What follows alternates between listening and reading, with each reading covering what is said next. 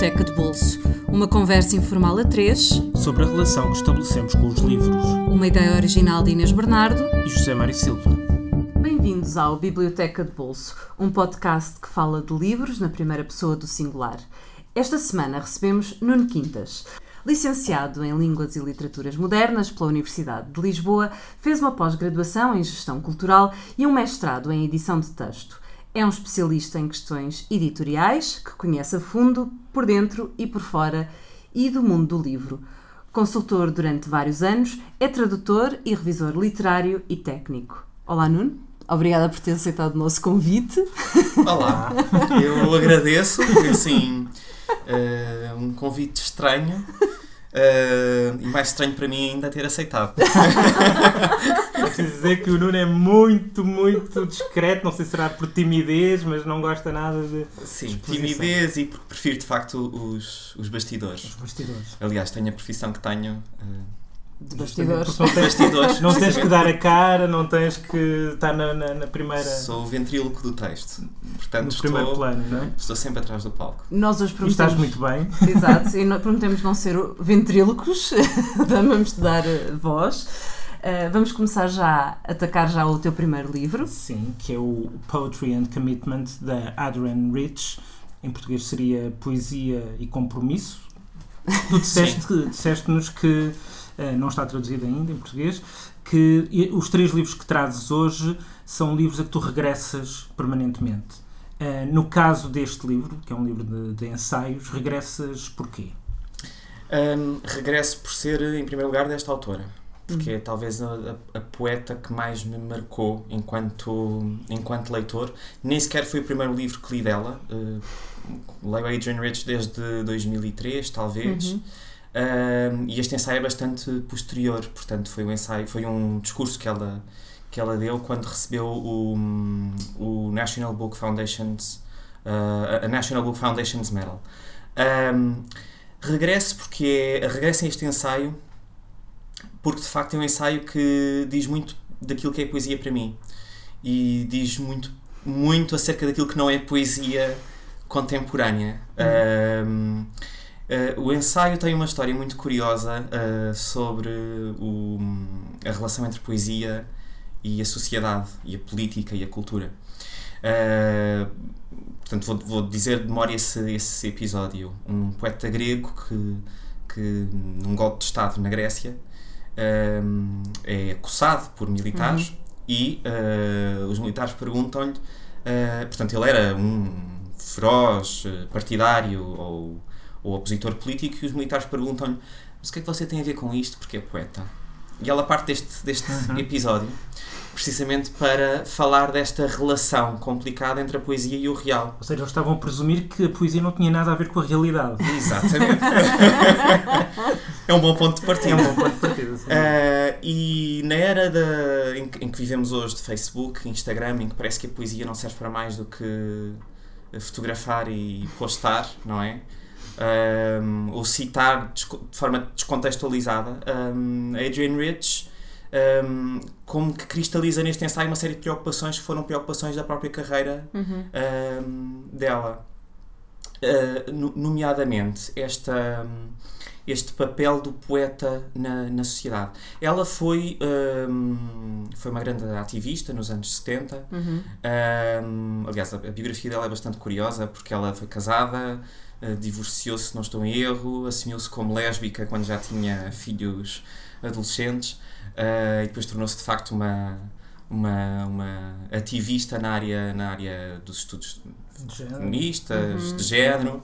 Uh, acabou por ser um bocadinho odiada também pelas uh, feministas, porque de facto é difícil encaixar. É? é? difícil encaixar a Adrian Rich num. num tu num, gostas numa... dessa heterodoxia dela? Gosto, gosto muito.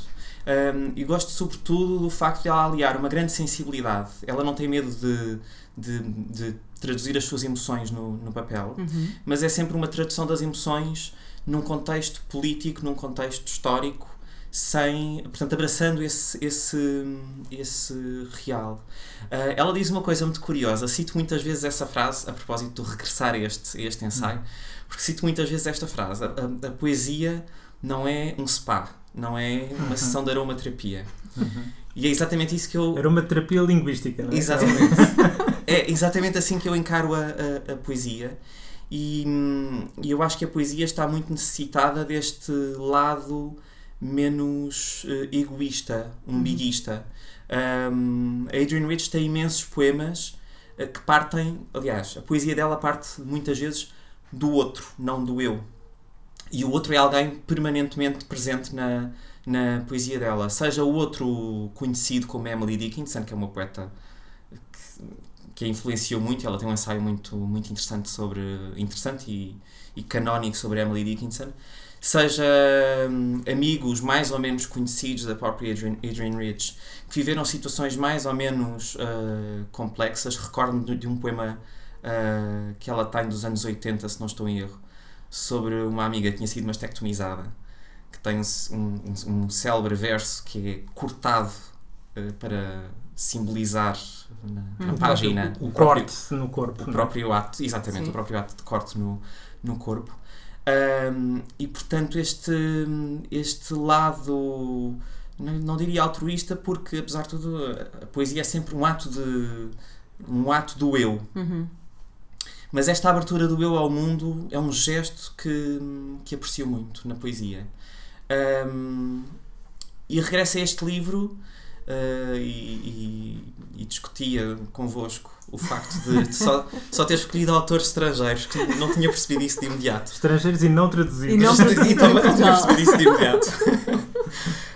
um, porque de facto um, a poesia portuguesa hoje, uhum. e quando digo hoje é mesmo hoje, hoje. Nos, nos últimos 2016 ou nos últimos 5, 10 anos, uh, diz-me muito pouco. Um, e interessa-me mais esta poesia que tem um, um, um lado. Um, vou usar uma expressão já antiquada, engagé. um, um lado de maior eh, relação é? com o real. Com o real, sim, um, sim. tal commitment. É? Exatamente. E que não seja o compromisso com o real que eu vejo muitas vezes na poesia contemporânea, que é o, o compromisso das montras, do amigo que encontrei no Chiado ou ou pouco mais, porque uhum. isso é uhum. uma, é uma poesia muito pouco, muito, muito pouco interessante, a meu ver. Sim. E não é certamente essa a poesia que vai eh, deixar uma marca no, no, no mundo. E, e, tu escreves? Tu, eu sei que escreves ficção, não muito, já publicaste alguma coisa, e poesia, também escreves ou não? escreva alguma coisa. A timidez de repente tomou posse da voz do, do Nuno. Falar da escrita então para mim é ainda mais complicado. Não, não, não te vamos fazer essa violência. Não vamos, não vamos. Mas achas que a poesia portuguesa, e estávamos a falar de, da poesia portuguesa atual dos últimos 5 anos, um pouco mais, está a precisar de uma vanguarda, está, está a precisar de uma ruptura, está a precisar de, de ou de, ou de uma análise uh, a si própria? Eu creio que sim, creio que a poesia portuguesa, uh, e eu agora falo por contraste com a poesia americana, que é a poesia que eu conheço bastante bem. Uhum. Uh, eu, eu, creio que a poesia portuguesa está muito enclausurada nas suas uh, capelas. Uhum. E, e, que se digladiam muitas vezes. Exatamente, quase sempre. e é uma poesia tão, tão fechada sobre si mesma uhum. Que os próprios poetas se fecharam eles próprios em si mesmos. Uhum. Portanto, é uma poesia, a meu ver, menos interessante. Obviamente que há uh, autores interessantes. Sim, Isto claro. é, todas as generalizações são perigosas, obviamente. Uh, e há certamente autores interessantes, mas não é uma poesia, falando da poesia portuguesa de uma forma muito geral, não é uma poesia que neste momento me, me interesse uh, particularmente. Uhum. Um, e daí eu regressar tantas vezes a este ensaio e não ter trazido nenhum livro da Adrian Rich de, de, poesia, poesia. Mas porque este ensaio como que sintetiza tudo aquilo que é que é um... tem um caráter de manifesto também não é? sim em absoluto em absoluto. Uh, há uma há um sangue na guerra neste neste ensaio que é que é algo que já não encontramos tanto. Ou quando encontramos é um bocadinho um afiar de facas uh, pessoal. E, e, este ensaio é tudo menos uh, pessoal nesse sentido. É um ensaio, é um ensaio muito íntimo, muito, muito um, preocupado com aquilo que lhe parece ser uma uma decomposição do que é poesia hoje, hoje em dia. E decomposição aqui no sentido mesmo uh, biológico do, do termo, se quiserem. Transformação em humus. não é? É, é. Se bem que o humus geralmente é a promessa de uma coisa qualquer que pode Sim, germinar. sim. não é? E, e- e para mim isso é, é óbvio neste ensaio. Uh, eu não acho que a, que a Adrienne Rich Não é só destruir uma imagem Não, da não, poesia, é todo. tentar ver o que é que a poesia pode ser. Precisamente, Uhum. precisamente. Aliás, se há coisa que a Adrienne Rich não era, era uma destruidora. Uh, Uhum. O, ato, o ato dela era sempre um ato de, de renascimento. Um, aliás, olhando para a biografia dela, percebemos, percebemos isso.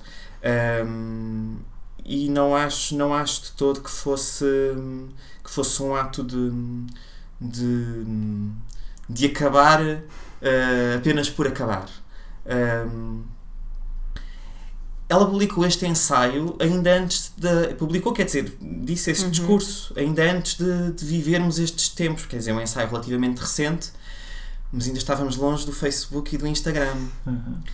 Uh, mas ao mesmo tempo ela como que já estava a, a sentir A prever que- esta vertigem, não é? Sim, sim, de facto esta vertigem da citação pela citação Uhum. da, da frase que nos, que nos diz muito, uh, mas é, tem muito que ver com outro fenómeno que relativamente ao qual me insurge muito uh, e que vai estar relacionado com um dos outros livros que, que trouxe, um, que é o facto de nós termos hoje em dia uma relação muito um, imediata e emocional com a literatura.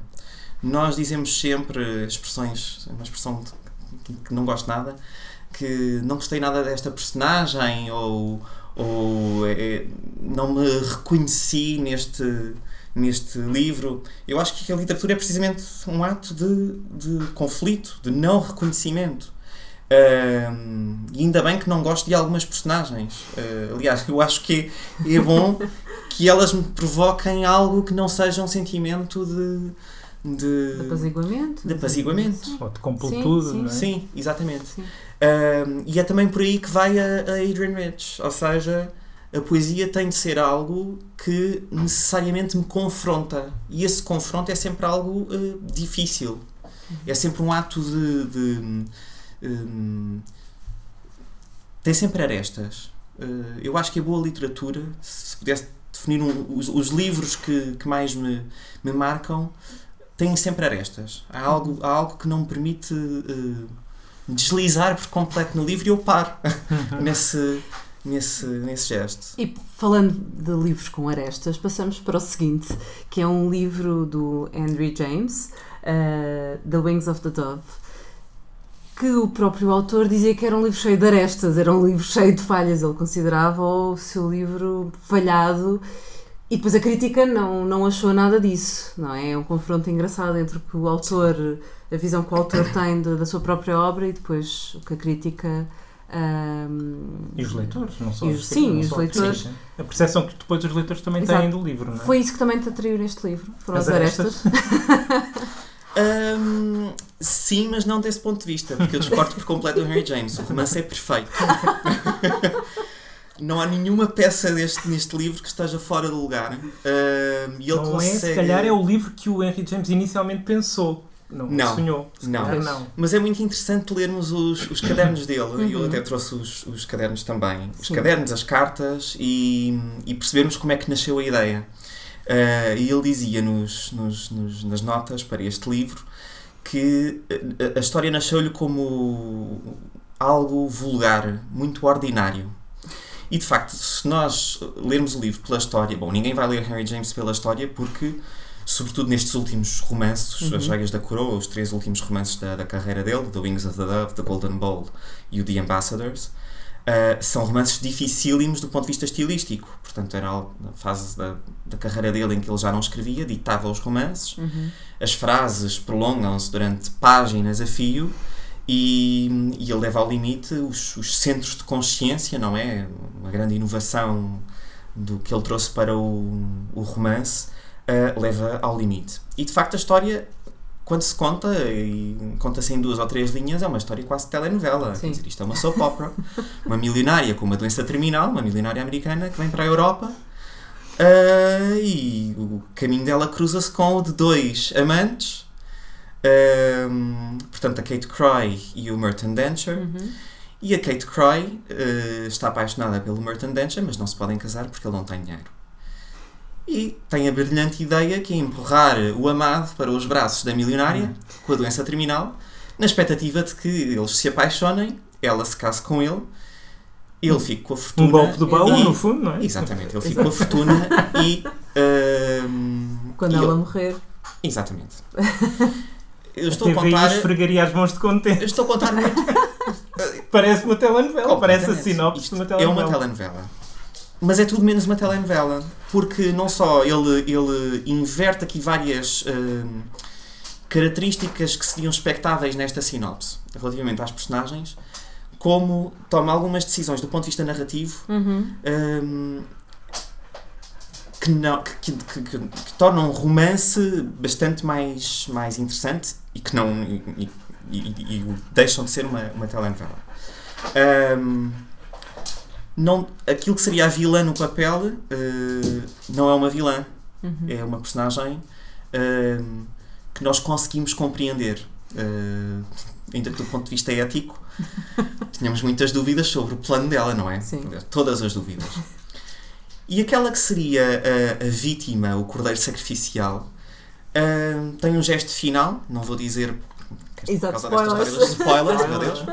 Tem um gesto final que é, é o gesto de.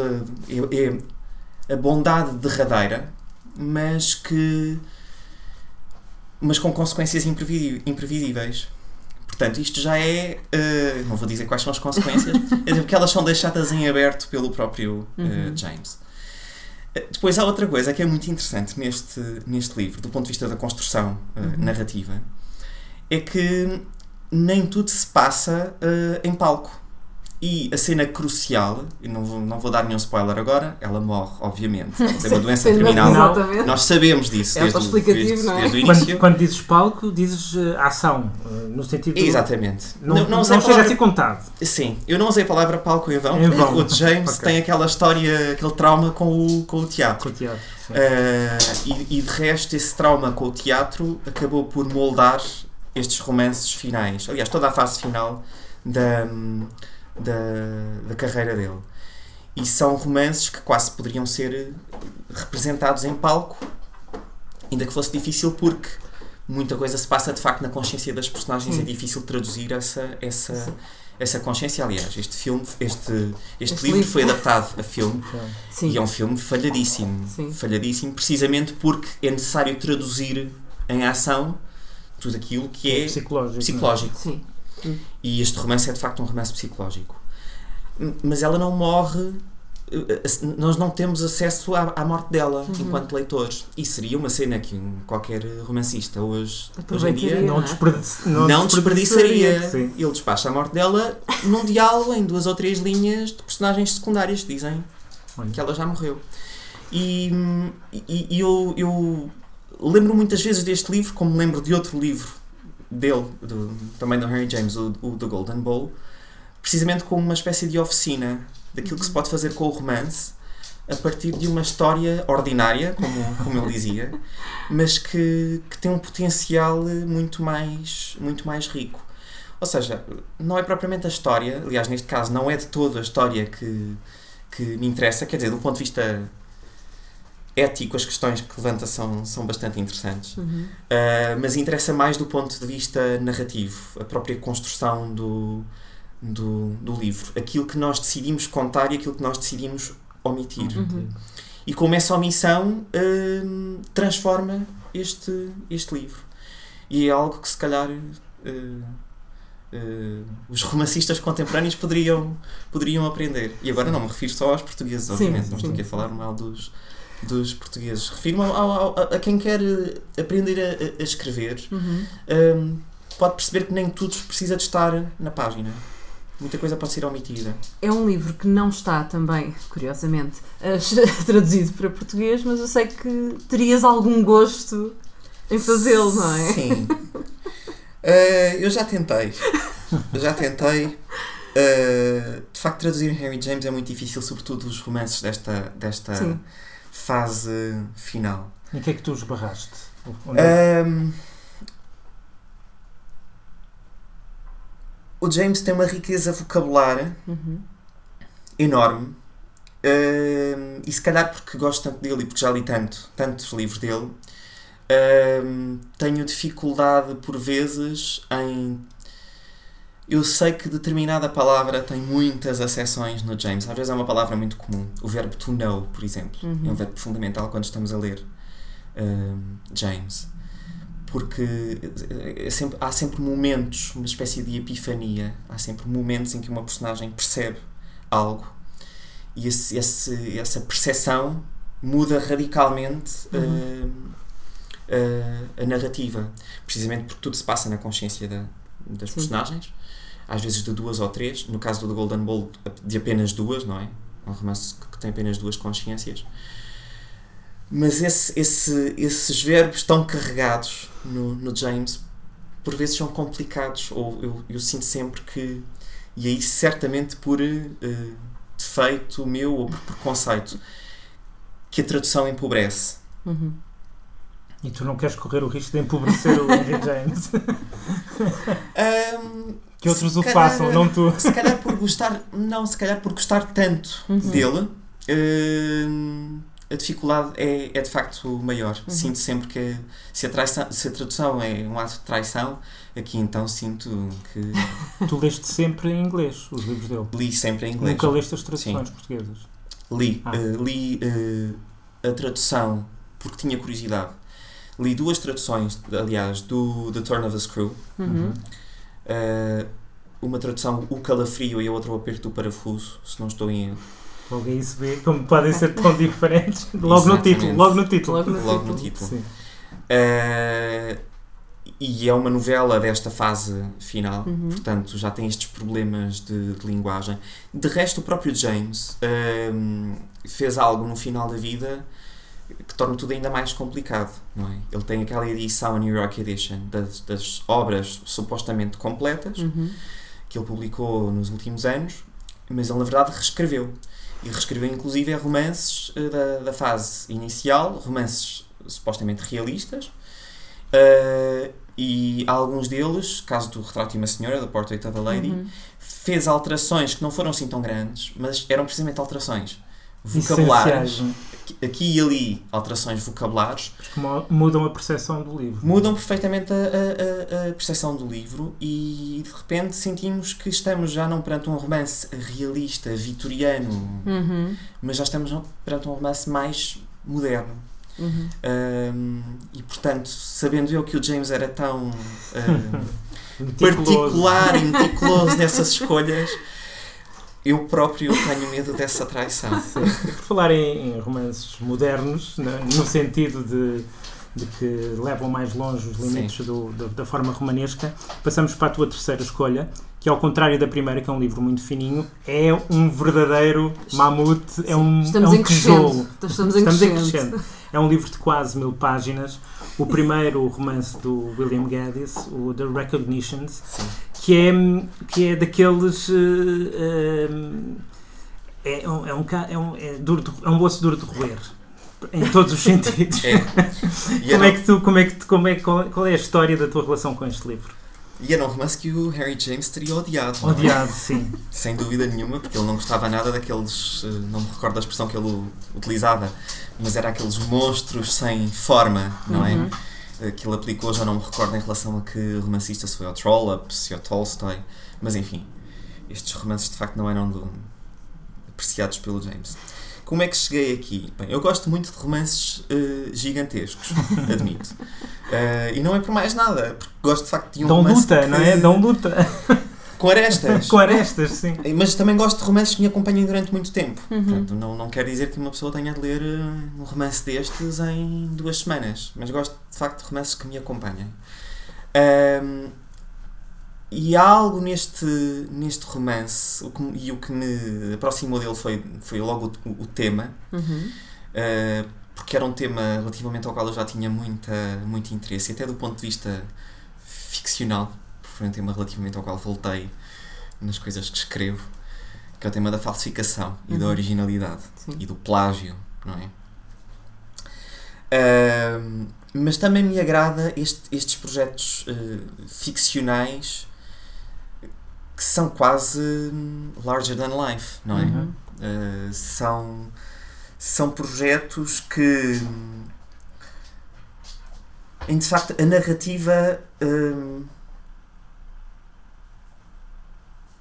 como explicar?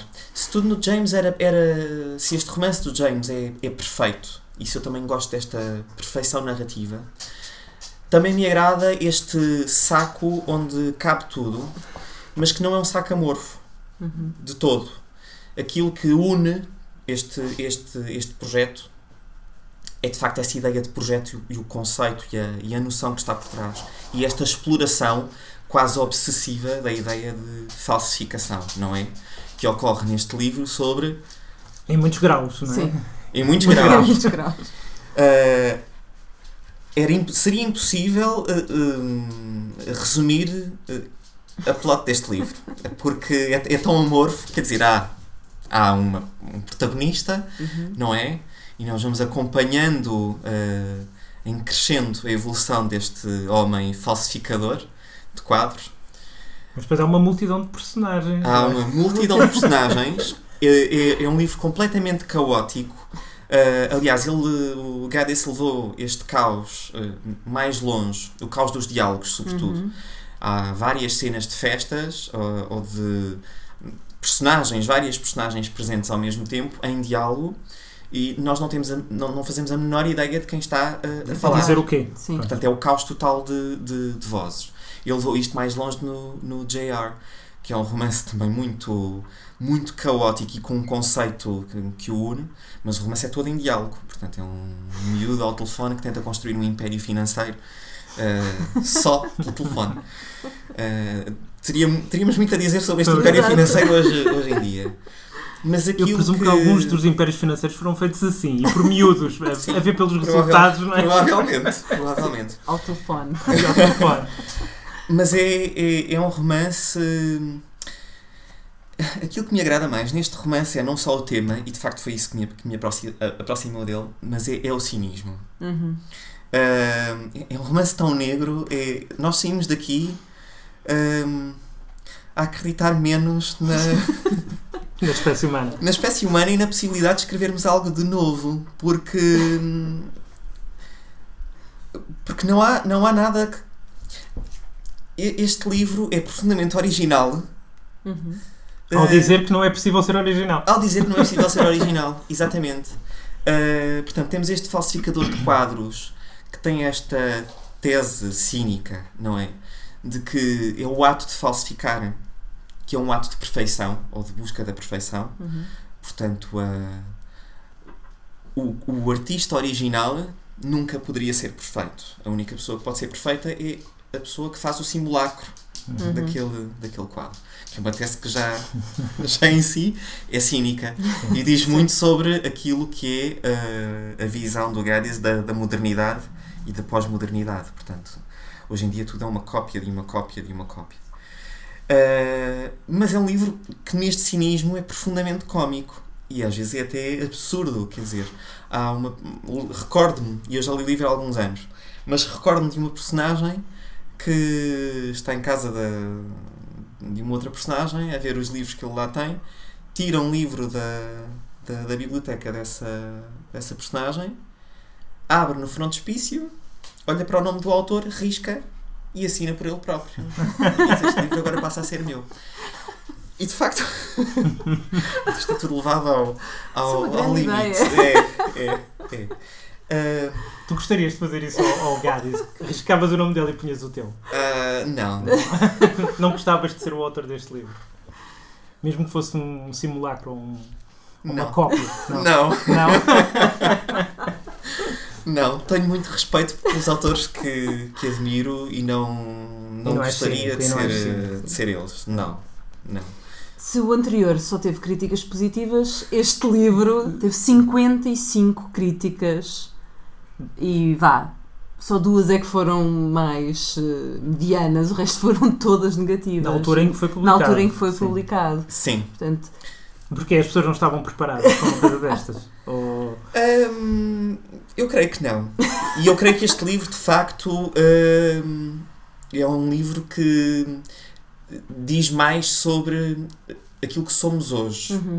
Uh, e, e, desse ponto de vista é muito premonitório. Uhum. Uh, ele de facto sentiu muito daquilo que estava a acontecer à Uhum. modernidade. Um, as pessoas não estavam pre- preparadas para um livro tão amorfo, de Uhum. facto. Uh, apesar, apesar das experiências que, que já tinha havido na modernidade, não é? Uhum. Pensemos no, no Joyce, na, na- nas colagens, agora na poesia do, do Eliot. Uhum. Um, mas este, este livro é bastante, é bastante diferente porque, porque aqui de facto o que o une é o projeto e menos o estilo. Uhum. Um, E achas que exige muito do leitor? eu, eu acho en- enganador o discurso à volta dos, dos A suposta dificuldade. a suposta é? dificuldade destes livros, não é? Uhum. Uh, e a suposta. Como Aliás, se o os Franzen leitores. escreveu um ensaio con- contra a dificuldade, não é? O- O facto dos, dos- dos escritores se fazerem difíceis e tornarem difíceis os Aliás, o livros. próprio Franzen diz que este foi o livro mais difícil que leu de forma voluntária.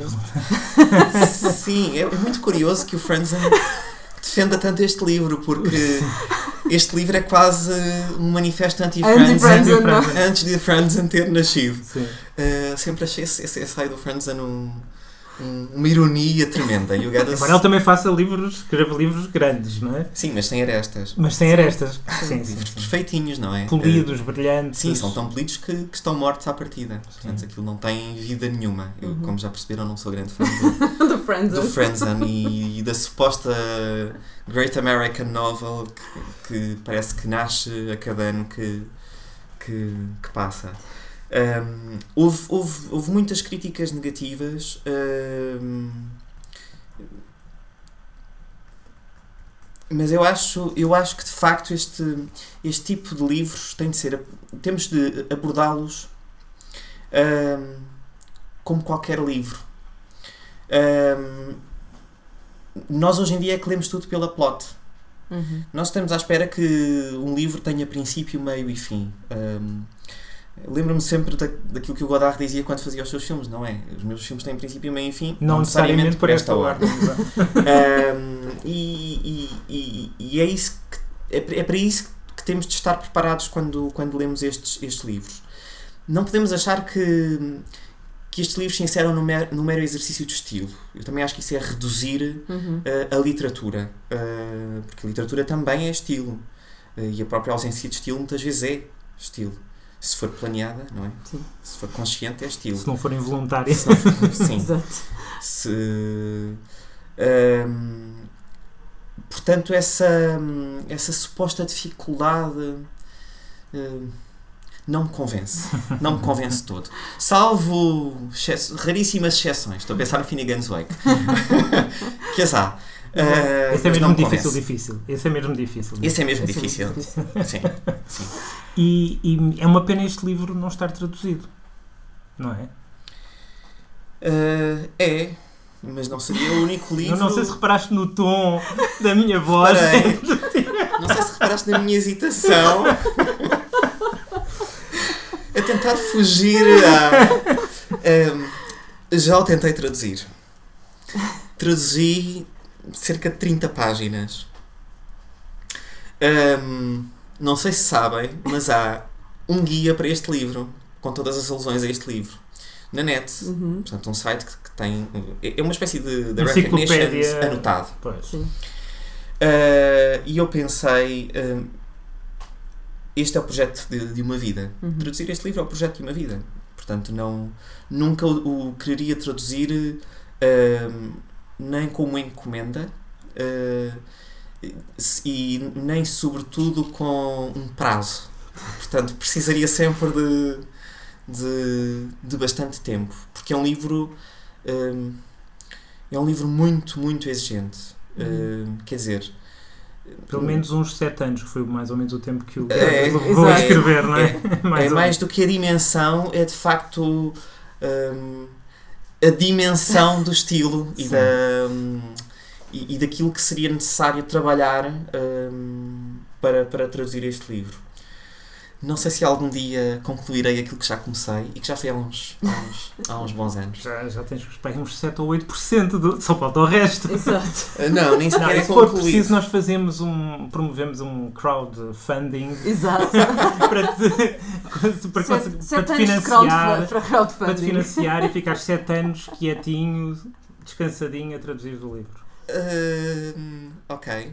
Isso já seria admissível. Já seria Sim. admissível. Então Já. vamos, vamos pensar no assunto. não é? Exato, exato. Lançamos aqui o, o repto com o final do, do nosso programa de hoje.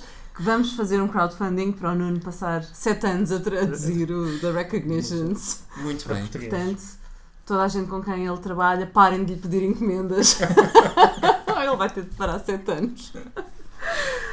Nós vamos ficar por aqui. A recordar que nenhum dos livros está disponível em português, mas podem encontrar o Poetry and Commitment, o ensaio da Adri- Adrienne Rich, na Amazon inglesa por 4 libras e 99 ou por e-book a 4 libras e 74. The Wings of the Dove, de Henry James, está disponível no Book Depository em várias editoras, sempre em inglês, com preços entre os 3,5€ e os 23€. Há uma edição em português do Brasil, eh, que é As Asas da Pomba. Às asas da pomba. Se alguém que nos ouve do outro lado do oceano quiser procurar. E The Recognitions, de William Gaddis, também disponível no Book Depository por 23,23€, que é um preço simpático, Muito simpático. muito simpático. Curioso. no 23 e mínimo. 23. E não é o quilo. Não é? Isto é mais do que um quilo, eu acho. É. É mais do que um quilo. Sempre em português, nós regressamos para mais uma conversa sobre as relações que estabelecemos com os livros para a semana. Não se esqueçam que a Biblioteca de Bolso está disponível através do iTunes, do SoundCloud e por subscrição RSS. Classifiquem e critiquem os nossos programas e sigam-nos nas redes sociais, na nossa página de Facebook, em facebook.com.br Biblioteca de Bolso. Nuno, obrigada por teres vindo. Obrigado. Superado. Eh, Prova superada, hein? Espero que sim. Nem, pare- nem parece que és tímido pelo, pelo que falaste, ou à vontade.